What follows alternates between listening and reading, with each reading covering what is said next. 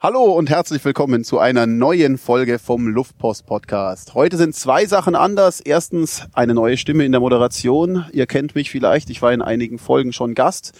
Jetzt habe ich die andere Seite übernommen, weil der Dani momentan einfach keine Zeit hat. Und das andere, was neu ist, wir sitzen nicht im Studio, sondern wir sitzen im Freien auf dem Chaos Communication Camp.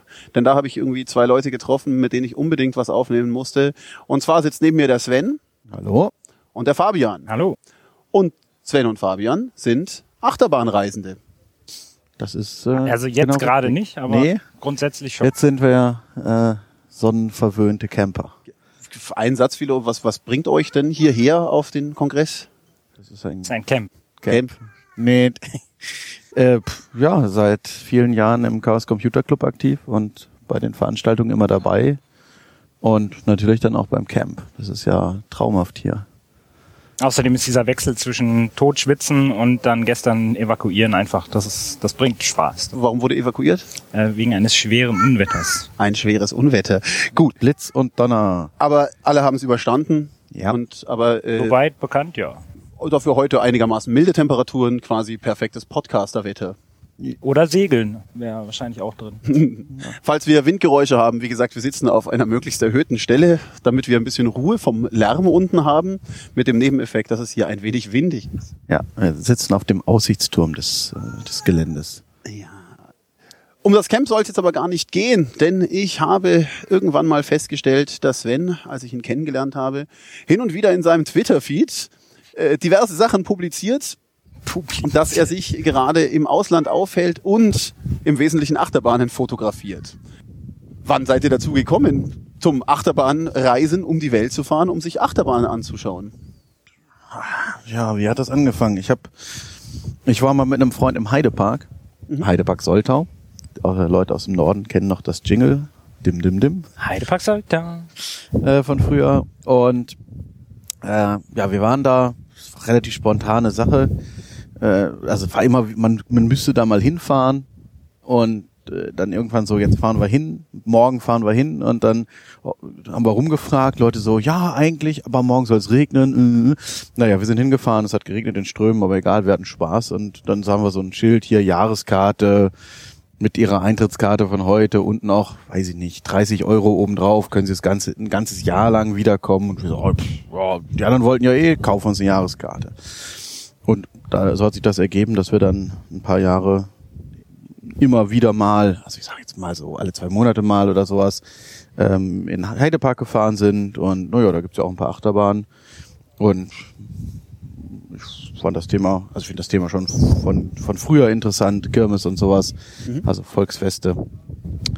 Und ähm, da habe ich mich dann ein bisschen intensiver mit der Materie auseinandergesetzt.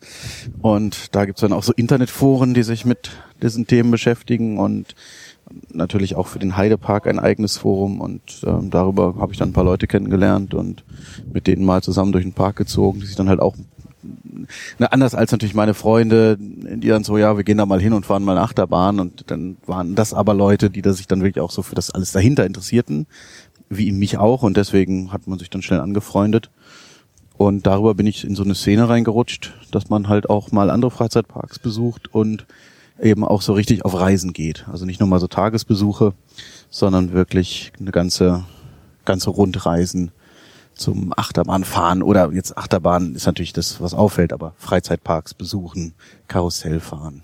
Wie, wie war das bei dir, Fabian? Oder ke- kennt ihr euch Bei eigentlich mir- vom Achterbahnfahren? Bei mir ist das sehr viel einfacher. Ich kenne halt Sven. ah, Also ich kenne Sven ja eigentlich, äh, naja, da müsste ich jetzt zu weit ausholen, aber schon sehr viel länger. Dann hat das bei ihm irgendwann mit diesem ganzen Achterbahngetüdel angefangen. Da habe ich mich noch so ein bisschen drüber lustig gemacht. mhm, ja. Äh. Das kann er. und ähm, dann hat war ähm, ein äh, Halloween-Event im Europapark mal, wenn ich mich recht erinnere. Genau. wo Sven meinte so, ach, komm doch mal mit. Und ich dachte, na ja, gut, einen Tag mal in so einen Park kann man ja mal machen.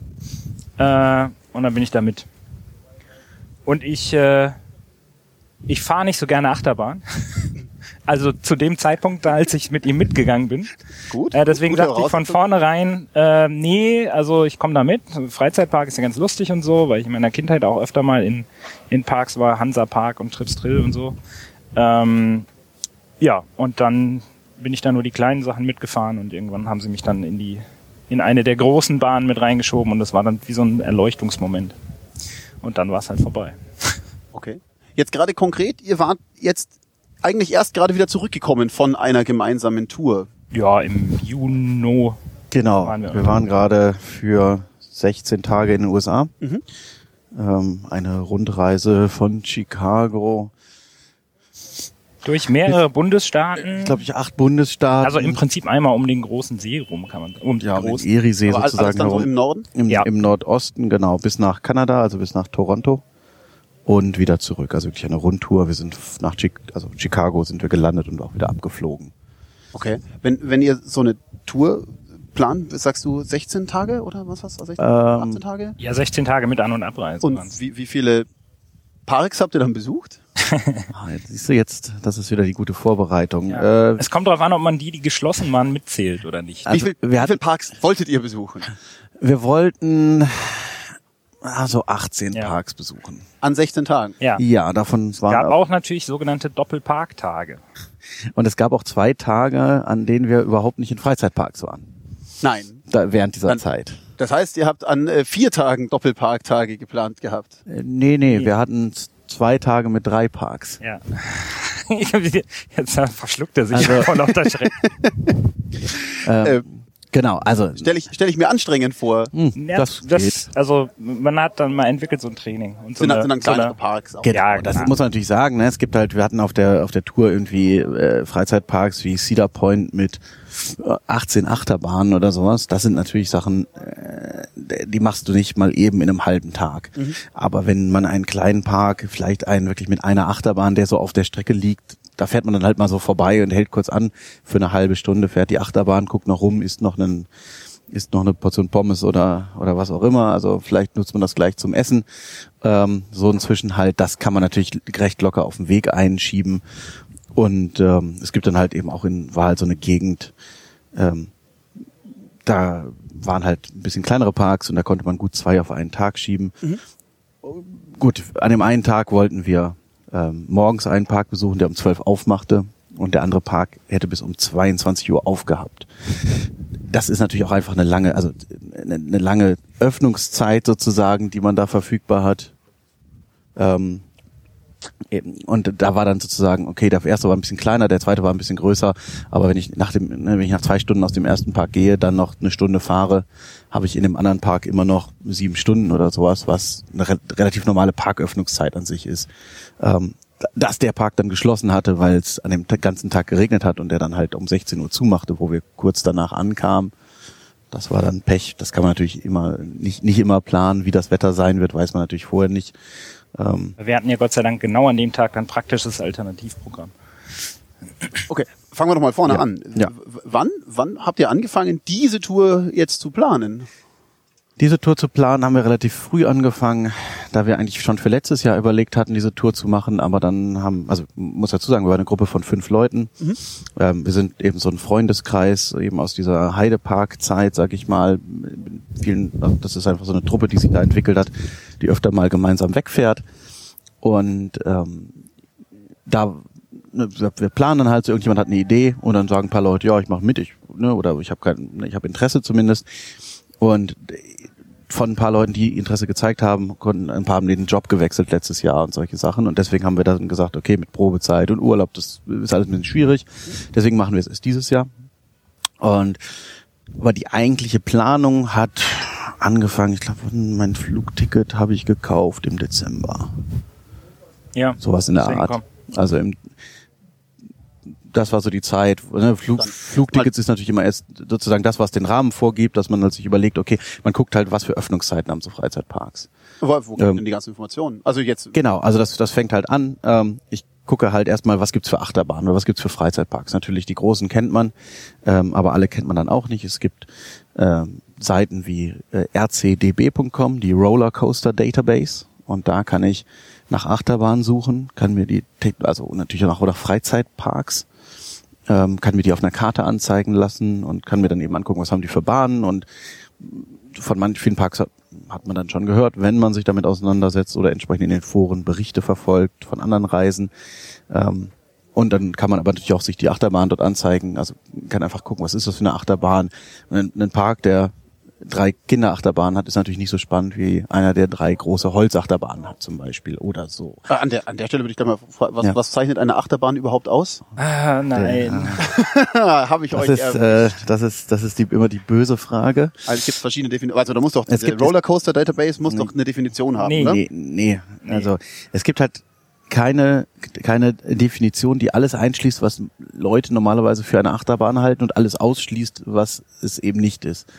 Es gibt üblicherweise die Kategorien, dass man sagt, es muss äh, schienengeführt sein, es muss schwerkraftgetrieben sein, also es wird halt einmal Energie zugeführt, ne, ich werde einen Hügel hochgezogen oder ich werde aus dem Stand beschleunigt, so eine sogenannte Abschussachterbahn. Ähm, und danach fahre ich einfach den Rest der Strecke durch, durch die Energie, die ich habe.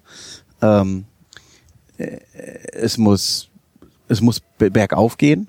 Also es darf nicht nur bergab gehen. Ich könnte ja auch hochgezogen werden, einfach nur, nur runterfahren.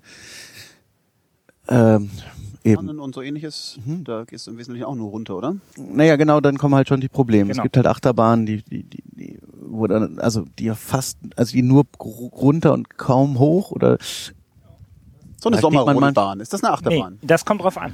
genau. Also es gibt Sommerrodelbahn, die klassische Sommerrodelbahn äh, in so einer fährt in so Wanne? einer Wanne. Genau. Das ist keine. Das ist keine, denn die ist ja nicht spurgeführt, also schienengeführt. Ähm, es gibt aber diese Alpine Coaster, nennt man sie Ah, inzwischen. Die fahren, die, die sind auf so Rohren. Da fährt ein Schlitten, Schlitten auf dem Rohr, ist also schienengeführt, kann auch nicht entgleisen. Der ist, also, er hat unter der, unter der Schiene hat er eben auch noch eine Entgleissicherung, was äh, man auch möglicherweise der Achterbahnkategorie dann äh, zuordnet, dass es sein muss. Und damit werden die eher als Achterbahn gesehen. Also, aber auch da streitet man sich. Manche sagen, das ist keine Achterbahn für mich und andere sagen, äh, natürlich ist es eine. Ähm, und dann gibt's aber zum Beispiel äh, Rodel, also äh, Bobbahn nennt man sie. Ja, ich kenne aus dem Europapark einen. Genau, im Europapark gibt's die zum Beispiel oder im Heidepark. Da sitzt man in einem in einem Wagen, der einfach fl flexible Rollen hat. Ähm, die also, der, der fährt in einer Wanne, wirklich in einer Rinne, wie, naja, wie, eine, wie so eine Bobbahn im Eiskanal, fährt der in einer Stahlwanne und, ähm, und, und das ist dann natürlich keine, Schienenführung mehr. Aber trotzdem wird jeder sagen, das ist eine Achterbahn. Und ne, also es gibt nicht das Set, diese fünf Dinger müssen erfüllt sein und dann ist egal. Ähm, sondern es ist immer so ein bisschen, okay, das sieht eher aus wie, und dann gibt's auch so, es gibt Geisterbahnen, wo dann die Leute anfangen, ja, aber die fährt bergauf und ist das nicht doch eine, eine Achterbahn? Also die Diskussion wird auch nie aufhören. Aber grundsätzlich, ich sag mal, wenn es aussieht wie eine Achterbahn, sich anfühlt wie eine Achterbahn, dann ist es wahrscheinlich auch eine. Gut, jetzt waren wir gerade bei den Ja. Planungen. Also ihr habt jetzt quasi angeschaut, wo gibt's wie viele Achterbahnen, wie kann man, oder also, Oder wo gibt's, oder ja, wo gibt's Achterbahnen? Genau, wo gibt's interessante Freizeitparks auch natürlich. Ähm, ähm, natürlich auch neben neben den Achterbahnen interessieren uns auch die Freizeitparks mit ihren sonstigen Attraktionen. Aber wenn ich dann weiß, okay, da da ist ein Park, der hat fünf Achterbahnen, dann ist der wahrscheinlich auch sonst schon ganz interessant. Und dann gibt's noch eine andere Seite, coaster-count.com, ähm, die, eh, wie der Name schon sagt, hilft die, seine Achterbahn zu zählen. Der natürliche Sammeltrieb ist dann natürlich auch wieder sehr, sehr hart. Ja, gibt's da, gibt's da äh, dann dementsprechend, also rein Community-mäßig, man schaut halt da, wer hat wie viele Achterbahnen? Genau. Genau, Was also ist euer die Score? Das ist so eine Art Briefmarkensammlung. 680 Achterbahnen. verschiedene Achterbahnen. Fabian? Äh, ich weiß gar nicht, wo ich im Moment bin.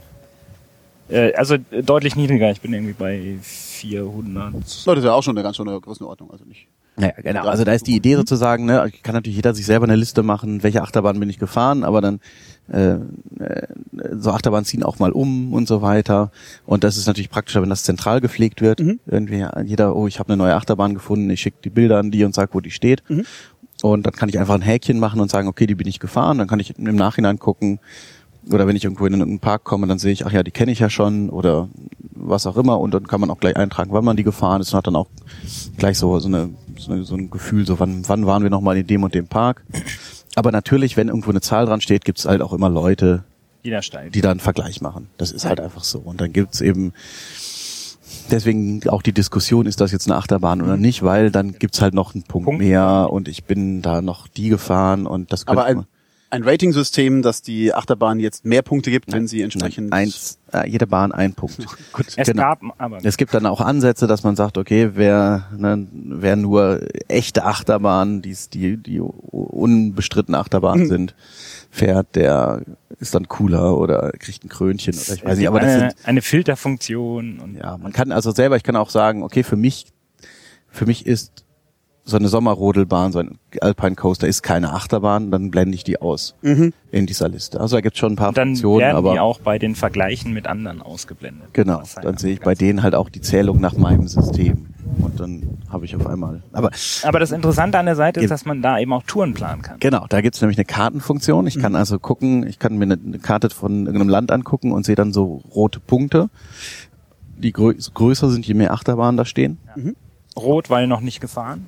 Genau, wenn ich an dem, in dem Park schon alles gefahren bin, wird's schwarz oder irgendwas, weiß ich gar nicht. Blau. Ah ja. Mhm. blau, wie auch immer. Und so kann ich dann halt gucken und eben genau für so eine Rundtour ist es halt, dann sieht man, okay, dann könnte ich von da, da oben, da starten wir und wo ist noch ein, da ist ein Park und da gibt's eben auch eine Tourplanungsfunktion. Ich kann einfach wirklich in der Karte anklicken, jetzt diesen Park hinzufügen und diesen, dann kann ich die noch umsortieren und kann noch Übernachtungen eintragen und dann sehe ich sogar die Fahrtzeiten oder Fahrtstrecken zwischen den einzelnen Punkten. Das Ding exportiert dann auch nach Google Maps und so. Also es ist ich habe nicht mehr, weil Google Maps das nicht mehr unterstützt oder doch wieder. Naja, aber, Aber ich- da- das ist das ist wirklich wirklich eine praktische Funktion gerade für solche Sachen, weil ich einfach direkt die Übersicht habe Mhm. und natürlich, wenn ich meine gefahrene Achterbahn da einpflege, sehe ich halt auch gleich auf einen Blick, wie viel für mich da sozusagen interessant ist. Also ich meine, ne, das ist jetzt mal eine Sache. Äh, da ist natürlich die, der alte Streit: Fahre ich lieber zehn verschiedene Achterbahnen oder zwei, die richtig gut sind, immer wieder. Ich bin da so einer, ich fahre jede Achterbahn wenigstens einmal.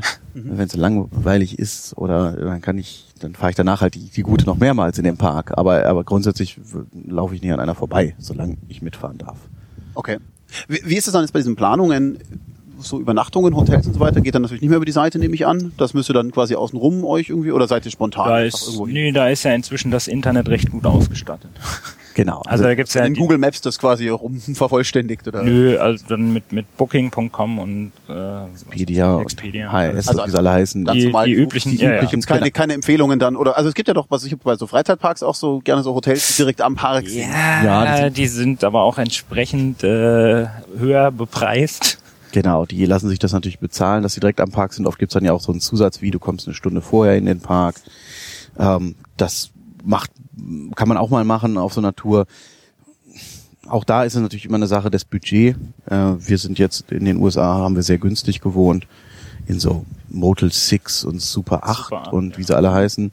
Red Äh, eben so, wirklich so Motels am Stadtrand, an der Autobahn. Ähm, es gibt aber auch, ne, also auch da gibt es die Bandbreite. Es gibt Leute, die reisen komplett anders. Die wohnen nur in Parkhotels so verfügbar und ähm, aber wir haben uns halt gesagt, den ganzen, also ne, du fährst bis den Tag im Park, dann fährst du noch drei Stunden oder vier oder was auch immer, zwei Stunden mit dem Auto, kommst ins Hotel, legst dich ins Bett und am nächsten Tag fährst du weg. Da brauche ich jetzt persönlich nicht den Riesenluxus. Ähm, Aber also das- natürlich ordentlich und sauber und so ist natürlich. Okay, gut. Ihr wart dann mit dem Auto unterwegs, wenn ihr in Motels wart? Ja, Genau, also sein Mietwagen über Wahrscheinlich nicht der einfachste Weg, weil diese Freizeitparks sind gerne ein bisschen weiter im Off. Ja, also das ist generell mit öffentlichen ist natürlich gerade in den USA, kannst du es natürlich völlig vergessen, aber Diese Greyhound-Busse. Äh, ja, klar. wo man das vielleicht machen kann. An der Ostküste gibt's ja sogar ein funktionierendes Zugsystem, aber lassen wir das. Also in Skandinavien könnte ich dir eine Tour mit den öffentlichen Verkehrsmitteln zusammenstellen, mit, weiß nicht, sechs, sieben, acht Parks, die gut zu erreichen sind. Ähm, aber also in den USA ist das natürlich eh völlig vorbei. Ähm, genau, wir haben einen Mietwagen genommen ähm, und sind dann damit rumgefahren mit unserer Kühlbox, die wir bei den Motels immer, die haben immer so eine Eismaschine, haben wir morgens mal voll gemacht Ah. und hatten konnten hatten wir immer so eine, also nee, nicht keine aktive Kühlbox, sondern halt so eine Kiste, wo mit, die mit Eis und Getränken gefüllt wurde und sind so dann über die über die 2800 Meilen oder wie viel waren's? Ja. Ich glaube. Aber das ist schon eine ganz schöne Strecke. Aber wie, Ja, jetzt ja. mal, mal nochmal ganz Ah, ja. konkret zurück, wenn ihr jetzt, wenn ihr jetzt, ihr seid angekommen am Flughafen, habt euch einen Mietwagen genommen und ratze sofort in den ersten Freizeitpark. Nein. Oh, schade. Äh, Also, das Problem war ja, wir Plan- waren zu fünft. Also der, na genau, wir waren Und wenn man zu fünft ist, gibt es fünf Points of Fail mindestens. Naja, also muss dazu sagen, wir sind auch über ganz Deutschland verteilt. Ja. Also wir kamen jetzt aus Drei Ab. Abflughafen äh, Berlin, Frankfurt, Hamburg, München. Ja, okay, vier. Äh, Nee, sind die nicht aus Düsseldorf? Nee. Nee, nee, genau. Also ja, das macht's natürlich, also es sind einfach verschiedene Flüge, die da genommen werden, mit verschiedenen Ankunftszeiten, die dann natürlich auch dann unter, auch Verspätung haben können und naja, da, Ganz hat, schön da hatten wir jetzt also ein Problem auf der Reise. Der eigentliche Plan war am ersten Tag, wir kommen an, wir holen den Mietwagen und so und dann fahren wir mal nach Chicago rein und gucken uns die Stadt an. Äh, wir, hätten- wir wären halt so, die letzten wären, pff, weiß nicht, um drei oder sowas da gewesen, dann hätte man noch schön den Nachmittag, den Abend in der Stadt verbringen können. Ähm, klappte dann nicht, weil die letzten halt auch noch sechs Stunden Verspätung hatten. Mhm. Und dann war es dann irgendwann so spät, dann sind wir noch, ja, aber ne, mit dem Auto, so mit dem Auto in Ja. die Stadt fahren und das, das ist alles, naja, ja. dann, also deswegen hat das so nicht geklappt ähm, mit unserem Sightseeing-Plan. Er war aber da. Genau, wir sind dann irgendwie noch ins Hotel gefahren, glaube ich, als die da waren, haben was gegessen und dann hatten wir auch keine Lust mehr. Ähm, war dann ja auch schon immer, ist ja natürlich der Reisetag ist schon ein langer Tag, aber auch da, auch da kenne ich Leute, kenne ich Touren, wo Leute direkt vom Flughafen in den ersten Freizeitpark gefahren sind. Okay, aber dann nächsten Morgen ging es dann eigentlich los. Genau. Ähm, In der Nähe von Chicago nehme ich dann an. Genau, da gibt's einen Freizeitpark, Six Flags Great America heißt der. Six Flags habe ich mal gehört, so eine Kette auch, oder? Six Flags ist eine, eine Kette, die äh, in Texas angefangen haben. Also ein Park wurde gegründet. Six Flags over Texas, benannt nach diesen sechs Flaggen, die in den Jahrzehnten, Jahrhunderten über Texas wehten. Irgendwie, weiß nicht, was es war da alles? Mexikanisch und Spanisch und weiß ich nicht und und die Kon- Staaten, Nordstaaten. die, die, ja ja ja ja die die, Kon- die, die diese, diese die konföderierten Flagge, die da momentan so für Aufruhr sorgt, ist eine dieser sechs Flaggen über Texas. Ich weiß gar nicht, ob sie die noch noch noch beflaggt haben momentan vorm Eingang. Die haben halt immer diese sechs. Naja, auf jeden Fall ist das halt dann eben Six Flags over Texas hieß der erste Park eben nach diesem Motto. Und daraus wurde dann die Six Flags Parkkette. Die haben dann diverse Freizeitparks zugekauft über die Jahre und sind sehr achterbahnlastig, ähm, aber auch sehr umsatzgetrieben. Äh, getrieben. das heißt, ähm, der, die Parkkette ist bekannt dafür, dass die Abfertigung an den Achterbahnen sehr langsam ist, damit die Leute, das ist die, die allgemeine Verschwörungstheorie, damit die Leute mehr so Vordrängelpässe kaufen. Das ist so, Sonst ist es wahrscheinlich auch gar nicht zu schaffen, alle Achterbahnen zu fahren an einem Tag. An einem vollen Tag nicht. Genau, Genau, wir waren da- das war- das war auch genau der Grund, warum wir genau das getan haben bei unserem Besuch dort. Was kostet denn so ein Vordrängelpass? Oder was kostet der mehr vor allem als ein normaler Pass? naja, also es gibt einmal eine Eintrittskarte. Die Richtig. kaufst du so oder so. Und dann kannst du dir dann im Park noch einen Vordrängelpass dazu kaufen. Und ähm, da gibt's ganz verschiedene Konzepte. Es gibt Freizeitparks, da kriegst du ein Kärtchen, da sind dann ist viermal an der Schlange vorbeigehen drauf und das wird dann so abgeknipst Ah ja. Oder irgendwas. Bei Disney gibt es so ein System, wo man vorher sozusagen an die Attraktion geht, zieht so einen Nur Zettel, auch, da steht eine Uhrzeit drauf, also ein Zeitfenster, bei dem man dann wiederkommen kann und an der Schlange vorbeigehen. Man stellt sich quasi dann nicht an, sondern zieht sich quasi nur die Nummer, wann man wieder kommt. genau. Und davon gibt es natürlich nur ein gewisses Kontingent, was dann eben auch rolliert. Also dieses Zeitfenster rückt natürlich immer weiter und so weiter. Also Aber das kostet halt nicht extra. Genau. Bei Disney. Bei Disney ist es im Preis inbegriffen, da, bei, da Disney die Idee hatte, na, dann Ein recht die Leute faires halt, System. Werden die Leute halt irgendwie Geld ausgeben, wahrscheinlich, mit, oder mit einer gewissen Wahrscheinlichkeit, wenn sie nicht anstehen, sondern dann gehen sie halt, holen sich ein Eis oder was. Und das war die Idee dahinter. Und dann gibt's eben Parks, die haben dann, haben dann eben so ein Vordrängel, also so einen Expresspass, Flashpass, gibt verschiedene Namen natürlich. Ähm, äh, die einfache Variante ist dann eben, du kriegst ein Armband und darfst den ganzen Tag immer an der Warteschlange vorbei durch so einen extra Eingang. Und dann gibt es wiederum elektronische Systeme, wie Six Flags das hier hat. Du stehst, stellst dich wieder virtuell an, so wie bei Disney, aber du hast so ein kleines, so ein, So ein Tamagotchi. Kleines, so wie so ein Tamagotchi Honda. sieht das aus, äh, mit so einem Display und da kannst du auf der, kannst du so eine Liste auswählen. Ich möchte jetzt als nächstes reservieren bei der Achterbahn Goliath.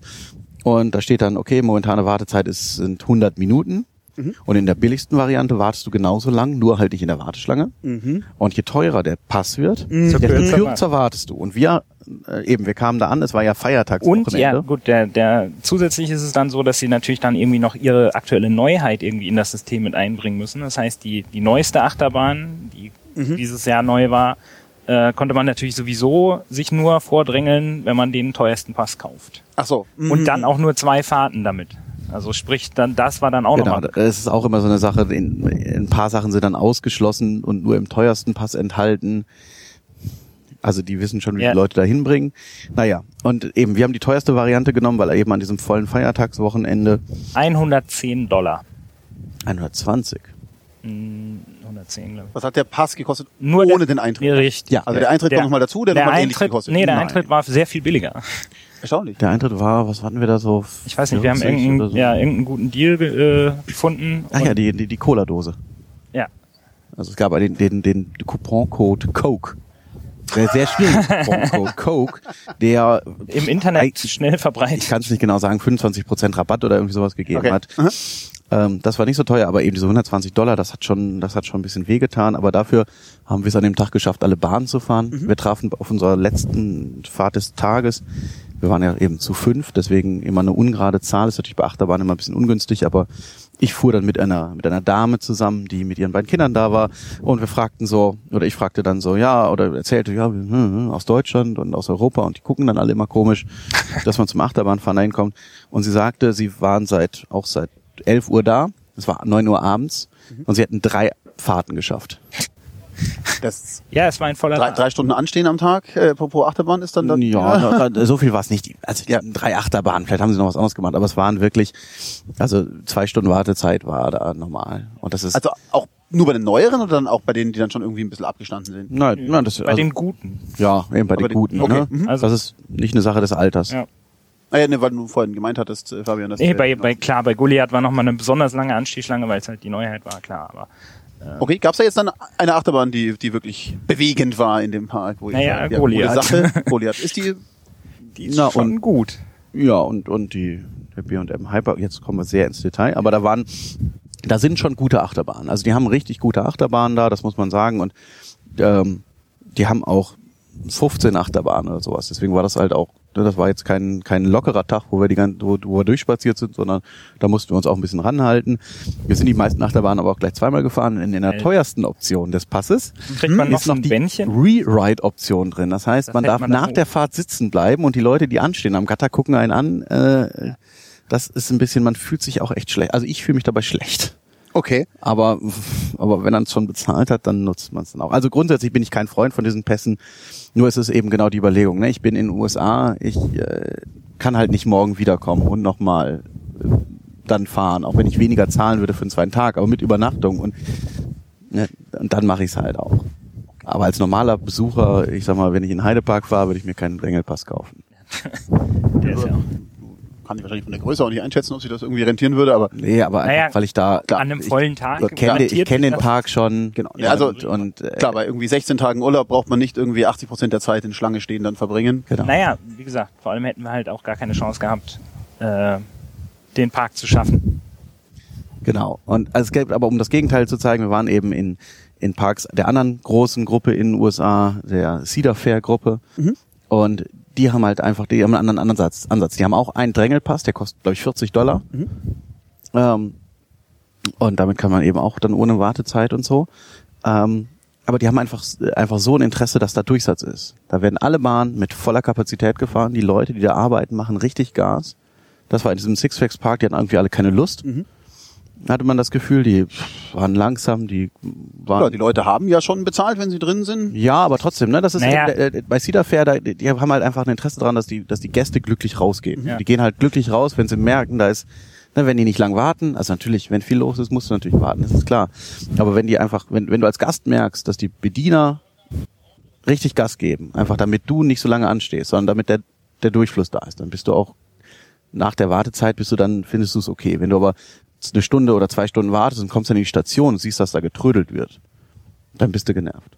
Gut. An so einem Tag jetzt wie Six Flags, Hm? da geht ihr dann wahrscheinlich irgendwann zu Parkschlusszeiten. Was ist es dann? 8 Uhr abends, 6 Uhr abends? Na, da war es weiß gar nicht. 9 Uhr abends. Der war okay. sehr lang geöffnet. genau, und wir Und dann fallt ihr eigentlich auch nur noch ins Bett und am nächsten Tag in den nächsten. Oder? So ungefähr. so in etwa, ja. Weil jetzt am Anfang noch gemeint hast, dass ihr da eben gerade in Chicago eigentlich vorhattest, das irgendwie ähm, auch ein bisschen Sightseeing in der Stadt zu machen.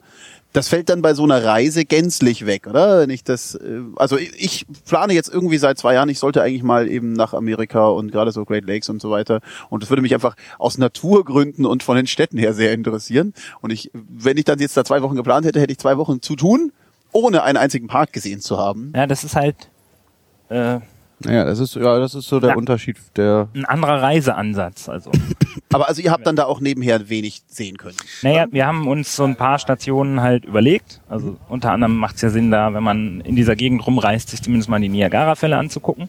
Da wir sowieso ja dann auch ähm, nach Kanada reingefahren sind, dort auch noch äh, Parks besucht haben. Da wart ihr dann auch, Niagara? Ja, also die Niagara-Fälle haben wir uns dann angeguckt. Äh, einer aus unserer Gruppe meinte auch, ja, ist halt Wasser, was runterfällt. Können wir jetzt weiterfahren? Ich will Achterbahn fahren.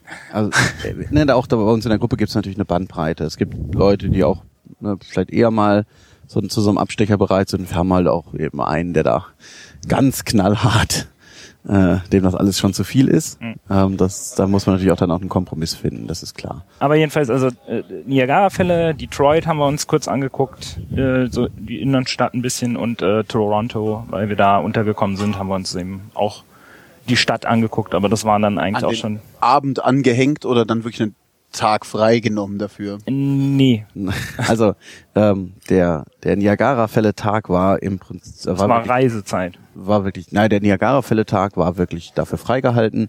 Wir hätten auch ähm, also wir hätten auch morgens bis Toronto fahren können und in diesen Park gehen können oder sowas. Ähm, also das war schon wirklich geplant, dass wir da einen Tag verbringen. Ähm, Toronto war wirklich eine Abendsache, weil ein Freund von mir wohnt in Toronto und der hat uns so ein bisschen rumgeführt und äh, hat uns so ein bisschen die Stadt gezeigt. Jetzt auch nicht nicht umfangreich, aber war ganz nett, so ein kleiner Spaziergang auch. Und ähm, Detroit war einfach, weil wir von Toronto nach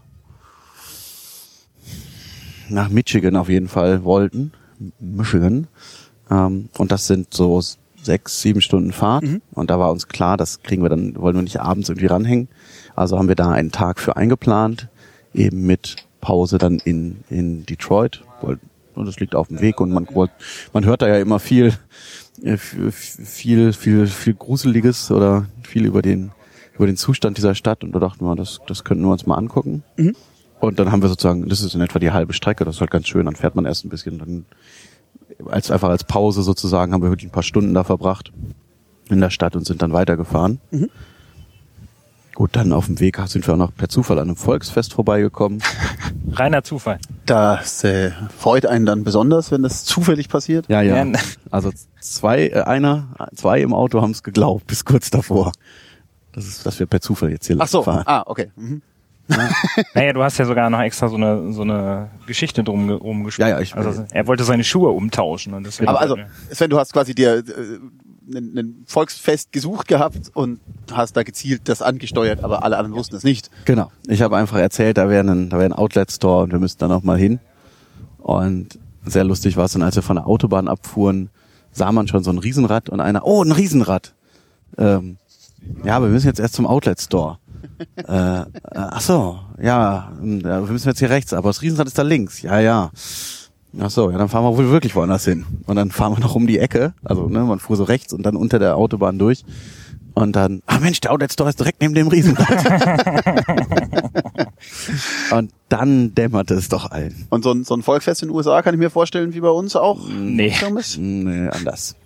Also in den USA ist das so, also, äh, sagen wir es so rum, in Deutschland ist es so, dass es ganz viele Schausteller gibt. Und das Fest wird dann von der Stadt zum Beispiel veranstaltet oder von einem Schützenverein oder was auch immer. Und die schreiben dann aus, dann kann man sich bewerben. Und dann gibt es eine bunte Mischung. In den USA oder auch in England ist das durchaus häufiger so oder in Skandinavien, da gibt es einen Betreiber.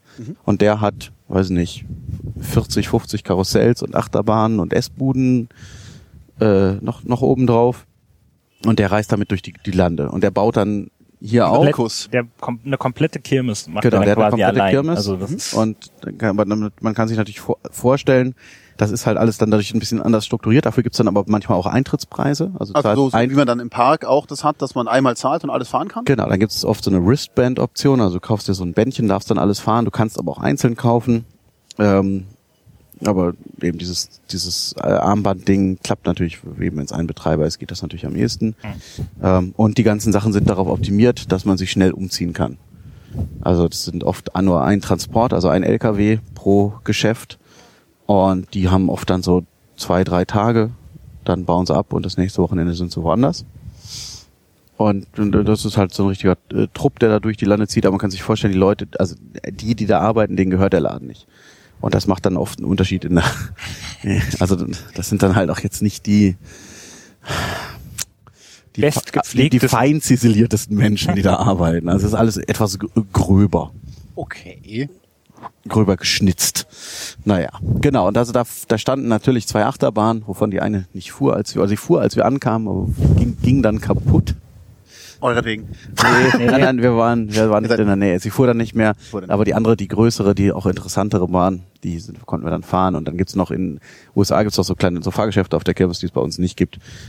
So, so Todespressen, die irgendwie aus, aus dünnem Blech und viel Geklapper bestehen. Und das ist äh, immer Ja. sehr, sehr spannend. Wie werden denn solche Achterbahnen dann im Coaster Counter verbucht? Gibt's die dann auch irgendwie, wenn die ja gar nicht einen festen Standort haben? Nee, die, Es die, gibt eine Kategorie Reisend im, im Coaster-Account, was natürlich dann nochmal ein bisschen schwierig ist, weil die wird natürlich sortiert nach dem Betreiber und manchmal wechseln die ja auch und dann ist es unklar, welche Bahn, also dann lackiert er die mal um und macht einen neuen Namen dran und ist es dann eine andere Bahn und wer hält das nach, das ist alles nicht so einfach.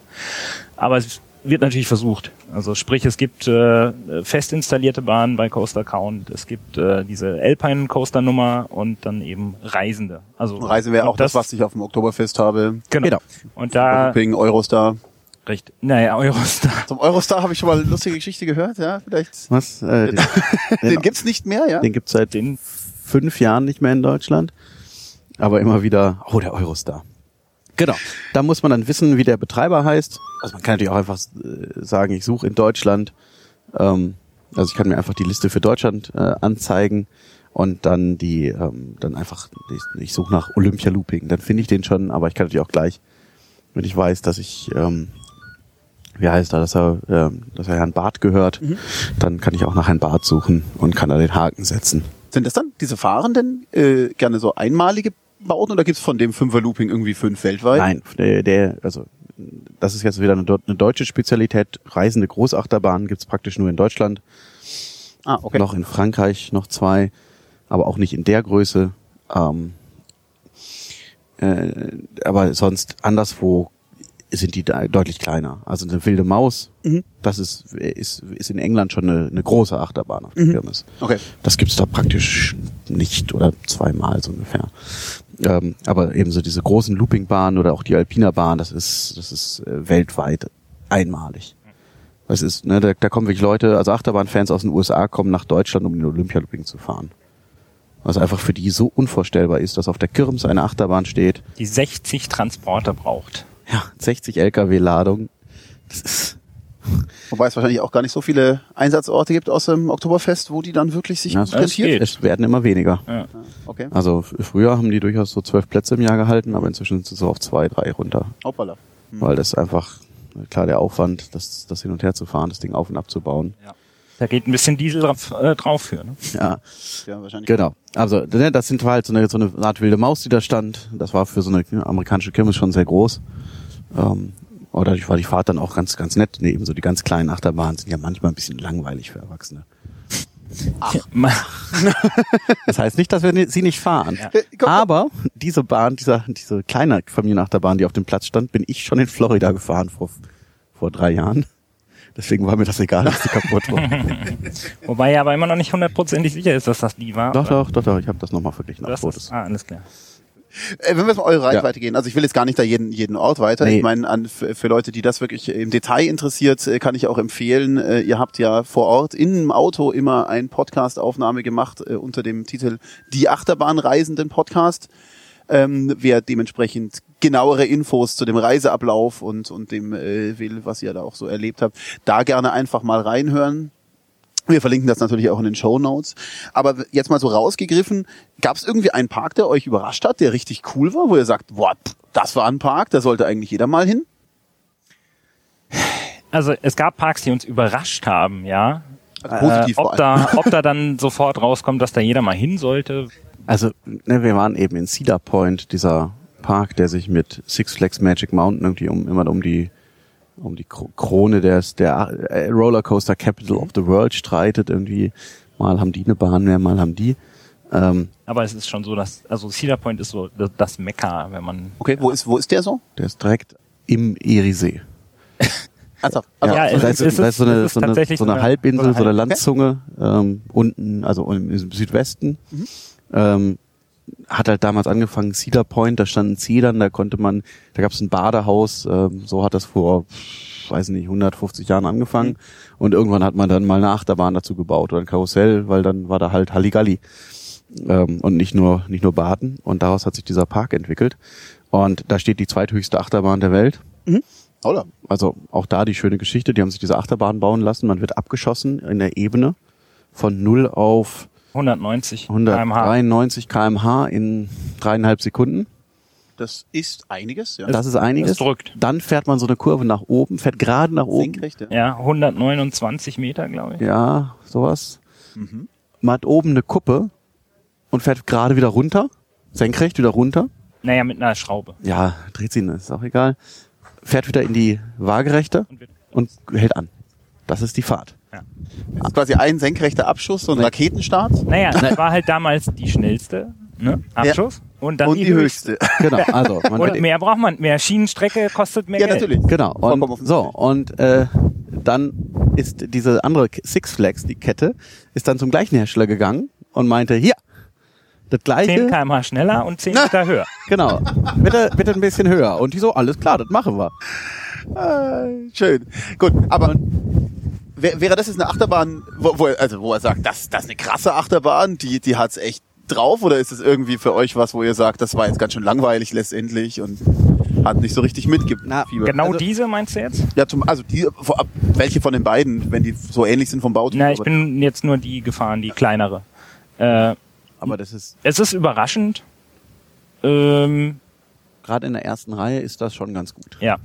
Also ich habe mich die ganze Zeit gefragt, was, was irgendwie, irgendwas war mit an meinen Backen, was mich gewunden, irgendwas hat sich komisch angefühlt. Äh, diese, bei dieser Bahn wird beim Abschuss ein Foto gemacht und dann, wenn man wieder den Berg runter ist, im Ziel sozusagen wird noch ein Foto gemacht. Und man kann sich diese Fotos natürlich hinterher auch angucken und gegen, Vorher, nachher? gegen viel zu viel Geld äh, konnte man die sich auch auf schlechten Fotoprintern ausdrucken lassen. Ja. Jedenfalls habe ich dann gesehen, was mit meinen Backen los war. Haben nämlich äh, interessante Wellenschläge stattgefunden durch den, durch den Wind, der da entsteht. Sehr schön. Also dieser, dieser Abschuss in der ersten Reihe ist schon, ist schon beeindruckend. Ähm, ja, aber wie gesagt, ist halt super schnell vorbei. Ist halt einmal so ein, so ein Kick und dann denkt man sich, ja, okay. Man war jetzt mal eben irgendwie auf 100, 100, was weiß ich, wie viel Meter kurz und dann ist man wieder unten und ja. Aber interessant, das wäre jetzt dann, wenn so wie ihr das schildert, wahrscheinlich auch eine, eine Baugröße, die sich, die sich sehr gut machen würde äh, auf so einem äh, Oktoberfest, oder? Da brauche ich relativ wenig Standfläche. Nee. Hab ein ziemlich, ziemliches Highlight mit hohen Nee, Geschwindigkeiten. ja, aber in der, in der Größe ist es halt schwierig. Also die Bahn ist jetzt nicht klein, ne? Auch diese Beschleunigungsstrecke ist zwar nur dreieinhalb Sekunden lang, aber metermäßig hat die schon echt. Ja. Also ne, ne, Okay. der, der, Ah, ja, der zieht halt auch richtig Sekunden, Strecke äh, weg. Ne? Ja. Ja. Also die Bahn ist, ist natürlich riesig groß und vom Bauaufwand, das kriegst du natürlich transportabel nicht hin. Mhm. Ne? Also der Olympia-Looping ist 35 Meter hoch und das ist schon ganz schön viel, finde ich, für den in, in Reisend. Ja. Ähm, aber 100 Meter, ach, selbst eine kleine Variante. Also es gab schon Überlegungen, eine Abschlussachterbahn für die Kirmes, aber das ist nie zu einem Ergebnis gekommen. Weil natürlich auch die Technik dahinter, du brauchst ja auch den Raum sozusagen für diesen ganzen Antrieb. Das ist auch alles sehr voluminös, denn das ist, wird hydraulisch angetrieben. Mit, also es wird, Öl wird in so Stickstoffspeicher gepresst und Also das ist dann der Druck ist quasi genau, wird, Stickstoff. äh, genau, der Druck wird langsam aufgebaut zwischen den beiden Abschüssen. Und der Abschuss, dann werden alle Speicher aufgemacht und das Öl wird auf, eine Hydraul auf einen Hydraulikmotor gesch geschoben und der, der dreht dann, der wickelt dann sozusagen das Kabel auf, was den Zug zieht. Okay. An, an dem Kabel hängt so ein Catch-Car, was in den Zug eingeklinkt ist und dann. Und Genau. Also- den quasi einfach hinter freilässt und das, äh, der Spannung wird wieder zurückgefahren, ja? wie so, genau. wie so eine Winde, Ja, wie so eine ja. Winde auf dem, auf dem Flugzeugträger. Ja, mhm. Und äh, na, die Größe allein für diese Speicher und für diesen Motor, das ist natürlich ein Riesenteil, weil der eben so einen ganzen Zug auf, auf was war's, 200, äh, nee, äh, wie auch immer, Ja. beschleunigt. Da Das fahren ist dann auch einfach nicht auch mehrere gleichzeitig, es gibt Nein, nur einen einzigen Zug. Nein, es gibt sechs Es gibt- Züge, weil Ja. die, äh, weil die natürlich, also das Ein- und Aussteigen so viel länger dauert. genau, es gibt zwei Einstiegspositionen, zwei Ausstiegspositionen. Es werden also mal zwei Züge gleichzeitig beladen. Die fahren dann aus der. Station. Der eine wartet vor der Station, der andere fährt bis in diese Abschussstrecke. Und dahinter können schon die nächsten beladen werden. Und dann wird der erste abgeschossen und dann kann der zweite vorrollen in die Abschuss, äh, Abschussposition und kann dann auch abgeschossen werden, sobald der andere hinten aus der Bremse raus ist. Weil die Fahrt selber ist ja sehr kurz, dadurch kannst du auch sehr oft Züge abschieben. Und, äh, abschieben, äh, ab, Abschießen. abschießen. Und da es eben in diesem Park ist wieder Cedar-Fair-Kette, denen geht's halt um Durchsatz. Ja. So, die wollen halt, dass die Leute zufrieden sind und auch, dass die Hauptattraktion, dass die Leute nicht lang warten müssen. Und deswegen haben die halt gesagt, hier, pass auf, lieber Hersteller, Deswegen haben wir Ja. es muss sich lohnen. Ja. Genau. Und ähm, dadurch eben, es gibt, auf der Strecke ist immer nur ein Zug, das ist ja grundsätzlich bei Achterbahnen so, dass in einem Blockbereich, also wie bei der Eisenbahn, gibt halt Blöcke und in jedem darf immer nur ein Zug sein. Und dazwischen müssen dann irgendwelche Blockbremsen sein, die das auseinanderhalten, so dass die zwei Züge aufeinander prallen können. Im Idealfall. Genau. Ist es generell so, dass ihr sagt, also eigentlich darf so eine Achterbahn so richtig krass sein? Oder gibt es dann irgendwann einen Punkt, wo ihr sagt, das ist jetzt ein bisschen zu viel des Guten, da könnte man auch eher ein bisschen zurückfahren und dafür den Fahrspaß anderweitig erhöhen? Naja, also das kommt natürlich darauf an, ähm, welcher Faktor gemeint ist. Also es gibt halt Achterbahnen, die, die rütteln stark, weil sie irgendwie äh, die Schienen nicht so gut gebogen sind oder die, die Fahrwerke ausgeleiert oder sonst irgendwas. Das ist natürlich irgendwie ein unangenehmes Krass sein. Äh, eine Achterbahn, die jetzt einfach nur sehr geschmeidig fährt, aber viel, viel G macht, weil sie große Beschleunigungen hat und so, das ist natürlich dann das gute Krass sozusagen. Wobei es aber auch Leute gibt, die richtig darauf abfahren, dass sie irgendwie ordentlich durchgeschüttelt werden und sowas. Äh, und gerade bei Holzachterbahnen jetzt zum Beispiel ist das ja eigentlich auch Teil des Interessanten, dass, dass man da halt irgendwie so in dieser Kontrollverlust und ähm, Es rappelt und es rappelt und, und, und macht Geräusche, die man gar nicht hören will. Und und wenn man von außen zuguckt, Ja. Bewegt sich die Strecke, wenn der Zug durchfährt. Aber ich meine, jetzt solche Achterbahnen wie, wie jetzt die, die letztgenannte, die sind ja dann auch irgendwann nicht mehr richtig familienfreundlich, oder? Da ist doch dann sicherlich auch so eine Größe, dass du da unter, unter zwölf Jahren und 1,50 dich gar nicht reinhocken darfst. ja, Ja, ja, klar, Also in, in, der- in Deutschland ist ja, glaube ich, die, die magische größte Dings ist, glaube ich, 1,4 Meter. Ja, meist. Oh, was na, Bei den großen, bei den großen äh, Achterbahnen Deutschland meist 1,40 und eben gibt welche, die ab 12, glaube ich, sind oder sogar. ja. Oder ab 14 Also der, sogar. der deutsche TÜV hat da irgendwie Genau. Aber grundsätzlich Kategorien. natürlich äh, ist- die Zielgruppe von so einer Achterbahn nicht mehr die ganze Familie. Ähm, da da gibt es einfach eine Bandbreite und eben gerade Cedar Point, die immer, immer wieder einen Weltrekordbahn gebaut haben, immer auf die neueste oder die größte ihrer Art oder die erste ihrer Art, ähm, äh, haben viele Bahnen, die einfach nicht für die gesamte Familie sind. Aber das ist ja auch okay. Ne? Also es gibt halt einfach einen Park wie ein Europapark, bei dem alles für die Familie ist. Und es gibt äh, es gibt Bahnen oder es gibt Parks eben wie wie ein Six Flags oder wie ein Cedar Point, wo es einfach dann auch für die eben für die etwas wildere Zielgruppe geht. Wenn ich mir jetzt so das angehört habe hier als Podcast-Hörer und mir so denke, boah, das wäre was Witziges, da hätte ich auch Lust drauf. Wo fange ich an mit sowas? Also gehe ich erstmal in den Europapark in Deutschland und schaue mir danach hinterher irgendwie mich mal um oder äh, wie, wie fange ich an, auch so eine Reise zu planen? Das klingt jetzt doch ganz schön, ganz schön umfangreich. Naja, Naja, da gibt's da gibt's eben genau gibt's verschiedene Möglichkeiten. Ähm, die ganz bequeme Variante ist, äh, ich kann es bei einem Reiseveranstalter buchen.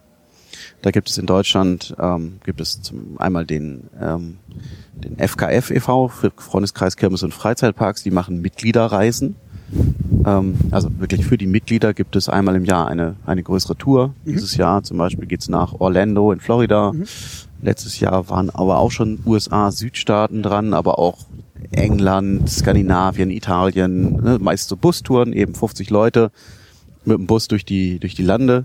Ähm, das gibt einmal den FKF eben nur für die Mitglieder, dann gibt es onride.de, ähm, die machen solche Touren. Es gibt die Coasterfre coasterfriends.de.com, nee, de, wie auch immer, Coaster Friends ähm, ist noch, noch ein Anbieter und die bieten jeweils wirklich Pauschalreisen an. Das heißt, ich sage, ich buche das Paket, ähm, die, was weiß ich, äh, die lustige England-Tour und dann ist da halt drin so und so viele Tage, folgende Freizeitparks, mit Übernachtung, mit Transfer, also mit Bus und Flug dahin und was weiß ich, ähm, teilweise mit Verpflegung.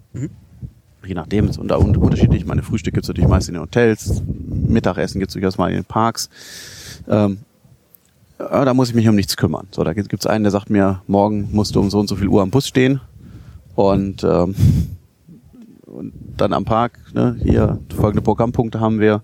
Das ist natürlich die, die bequeme Variante, die natürlich auch ein super Einstieg ist, weil du viele Leute kennenlernst ähm, und äh, so gut reinkommst und natürlich dann da, dadurch erstmal mit dem Hobby gut anfangen kannst. Wenn du wirklich als von 0 auf 100 mit so einer eigenen Planung ist natürlich sicherlich ein bisschen komplizierter, hängt auch wieder sehr vom Ziel ab.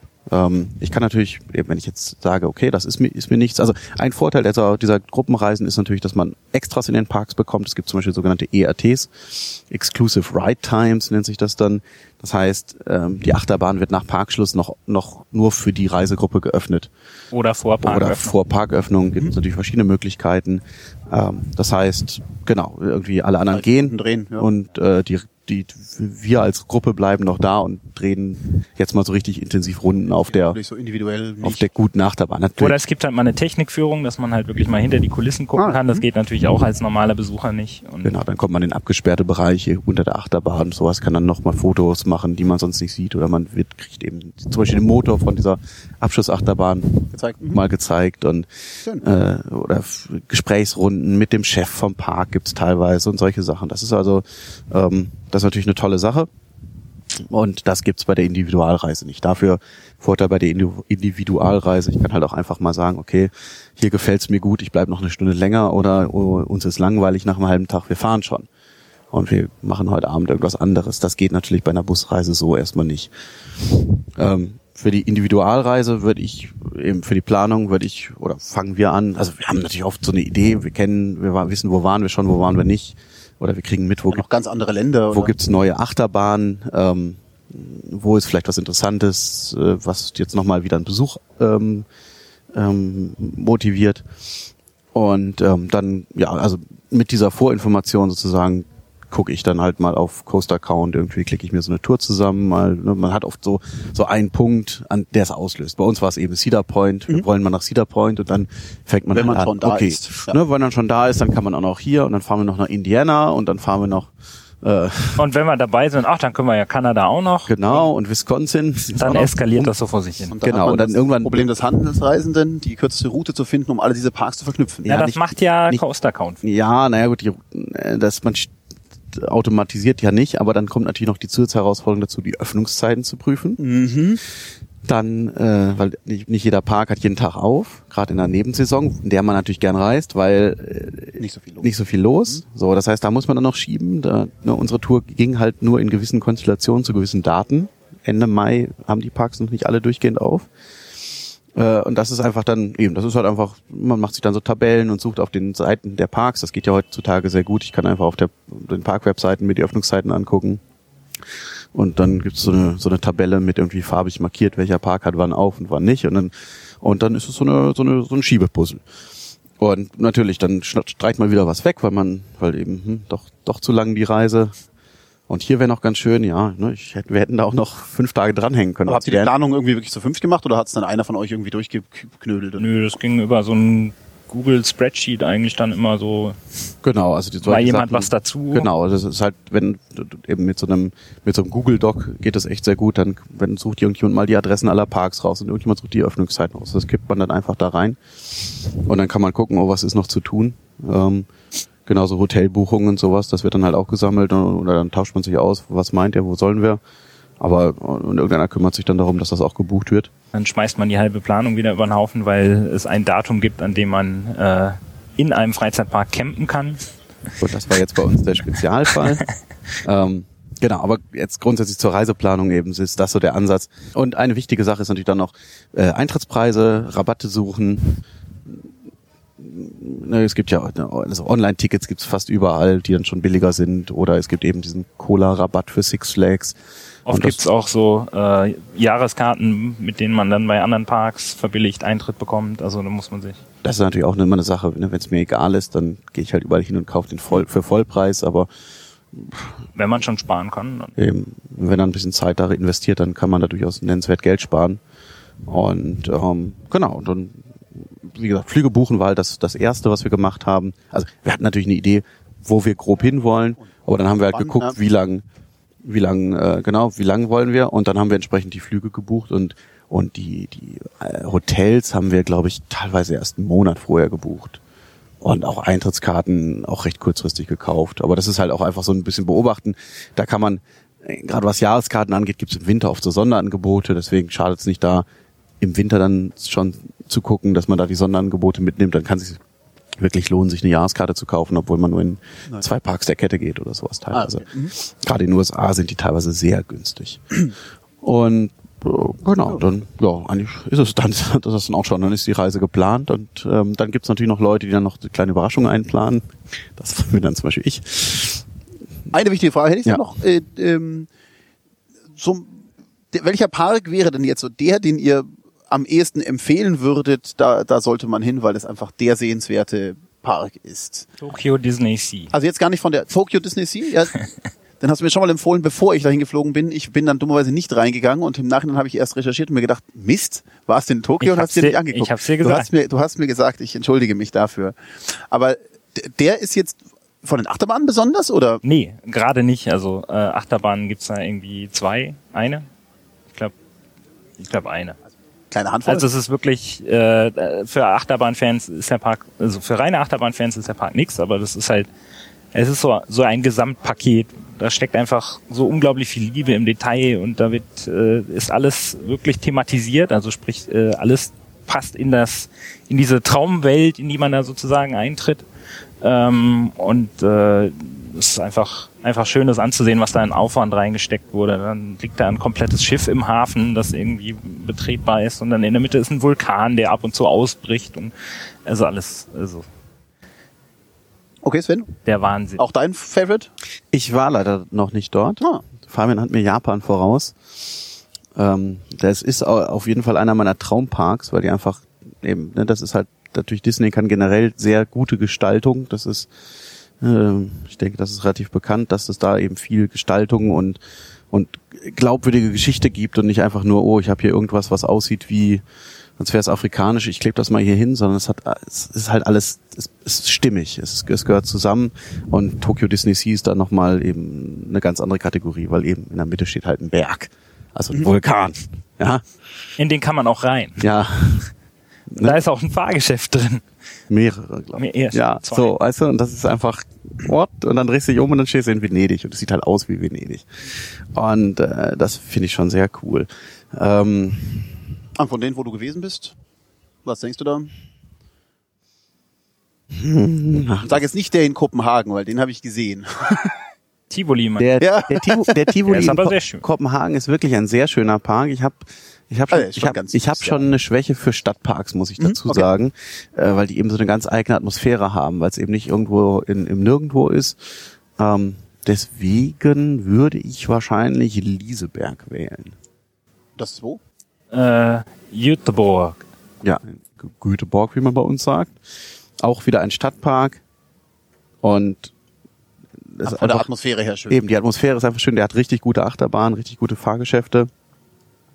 Und ähm, da sind halt auch einfach mal, also in diesen, in diesen skandinavischen Stadtparks, die haben oft eine Open-Air-Bühne und da sind dann einfach Konzerte. Die sind mit deinem Eintritt abgegolten.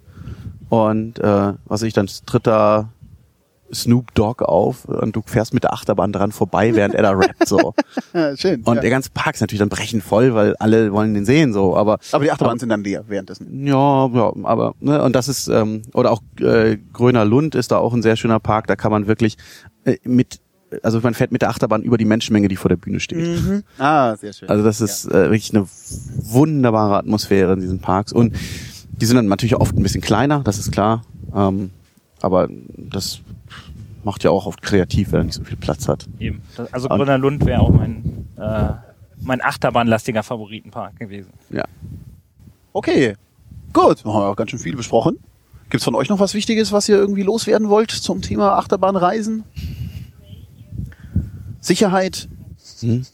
Was Sicherheit? Immer angurten, In, in, in, so. in der Achterbahn ist sicherer als im Auto, sage ich. Ja. Ja, okay. Also Genau. da auch nie Gedanken gemacht? Nein. Nö. Gibt's auch, gibt's auch. Auch so in, unsicher, in, in, un, in unsichereren Ländern, die ich jetzt hier in Anführungszeichen setze, äh, Würde ich mir Nordkorea wart ihr noch nicht, da würde ich nicht mit der Achterbahn fahren, die habe ich so gesehen. Nee, die, die sehen besser aus inzwischen. Aber nein, ganz ehrlich, ähm, die Wahrscheinlichkeit, also ich meine, auch, auch wenn du in China in irgendeinem abgeranzten Stadtpark stehst, um jetzt mal so die, was die Ranzigkeit, was ich auf Fotos gesehen habe, glaube ich, äh, ziemlich weit vorne ist. Ähm, also da, die haben es halt nicht so mit Wartung und sowas. Aber auch da, wenn ich da einsteige, warum soll es jetzt gerade, also die Wahrscheinlichkeit, dass es bei mir alles auseinanderbricht, aber bei allen Fahrten davor nicht, halte ich für sehr gering. Ähm, klar, passieren kann immer was, aber die Wahrscheinlichkeiten sind einfach so enorm niedrig bei Achterbahnen, da habe ich wirklich überhaupt keine Sorge. Auch bei so Karussells habe ich, nee, gehe ich einfach rein. Ist mir, Okay. Nö, werde ich schon nicht sterben. also- Nee, also schaut, wie äh, viel Personendurchsatz die haben äh, und wie oft dann was wirklich ist. Mei. eben genau. Und da Ah, nie ein Nee, mulmiges Gefühl irgendwo gehabt? Dubi- Dubiosere Geschichten? Nein. Nee. Ich überlege gerade, ein mulmiges Gefühl. Mulmiges Gefühl habe ich regelmäßig auf Freifalltürmen, weil das irgendwie nicht so Ah. nicht so meins ist. Aber Ja, das, das hängt ja, das ist ja Genau, so eine Körpersache. ja, ja.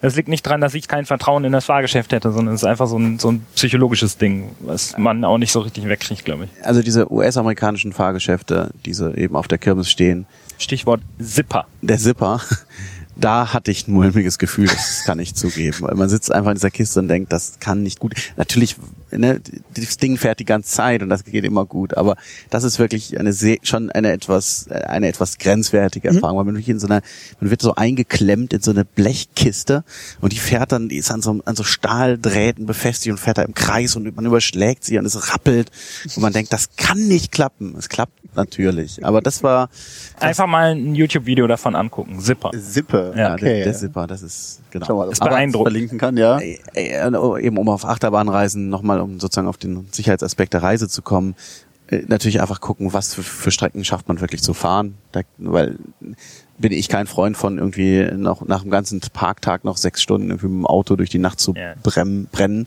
Äh, das halte ich für wirklich gefährlich. Okay. Also das wird Da da passiert mehr als in der Achterbahn. Mit Sicherheit. mit Sicherheit, genau. Und da einfach vorher sich zu überlegen, also klar, es kann natürlich mal passieren, dass man sich ein bisschen verschätzt, wie lang so eine Etappe ist. Aber gut, wenn man dann zu mehreren ist, dass man sich auch wirklich abwechselt. Aber, aber gut, ich kenne auch Leute, die finden das total geil, irgendwie noch geil, oh, ich bin zwölf Stunden gefahren, wow. Finde ich nicht reizvoll. Gut. Ja, wenn er wie eine Achterbahn fährt, dann. Äh, Eine letzte Frage sei mir noch gestattet. Wo sitzt man in der Achterbahn? Hinten. hinten. Ganz hinten. Ja. Immer letzte Reihe.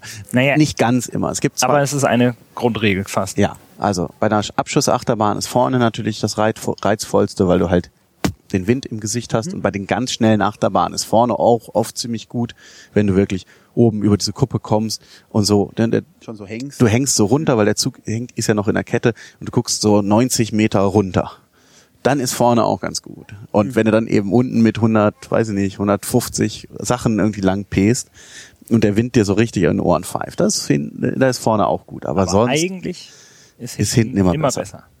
weil du auf den, ne, du wirst halt in der Zug, also du fährst über so einen Hügel und vorne wirst du halt so den Hügel hoch äh, Ja.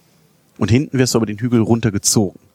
Weil der Zug ist ja dann schon unten, du bist noch oben auf dem Hügel. Das heißt, Schleunigt du dem hebst auf drin. dem, auf dem Ah. Hügel hebst du ab, weil der Zug dich so darüber zieht. Das- Airtime. Ah, Ich Genau. war jetzt bisher immer der Überzeugung, dass man sich so sinnvollerweise ziemlich genau in den Schwerpunkt der Bahn Nein, das- hocken das sollte. ist Nee, das Langweiligste. Langweiligste. Da Das sind ist die langweilig. Kräfte Natürlich, weil du dann, weil du dann bist du unten im Tal am schnellsten und oben auf dem Hügel am langsamsten. ja, aber dann fühlt sich doch wenigstens der freie Fall wie ein freier Fall an. Also der quasi die erste Kurve fühlt sich dann wirklich an, als würde ich überhaupt keinen Kontakt zu der Bahn haben, sondern ich äh, falle gerade diese Kurve runter. Na, Aber das ist nicht das, das, ist nicht das Praxis- Erlebenswerte, ja? In der Praxis nicht. Also es gibt da die, die ähm, ähm, es gibt da auch einfach verschiedene Ansätze. Es gibt Floating Airtime und Ejector Airtime. Floating Airtime heißt eben, ich schwebe so über die Hügel. Aber das kriegst du ja nur mit, wenn du, also du wirst ja fixiert in dieser Achterbahn. Das heißt, da müsstest du dann erstmal irgendwie ein bisschen Platz zwischen den Bügeln haben, damit das überhaupt. Ja, du merkst das Also ja aber trotzdem so. Aber ne, das ist halt so ein sanftes Schweben.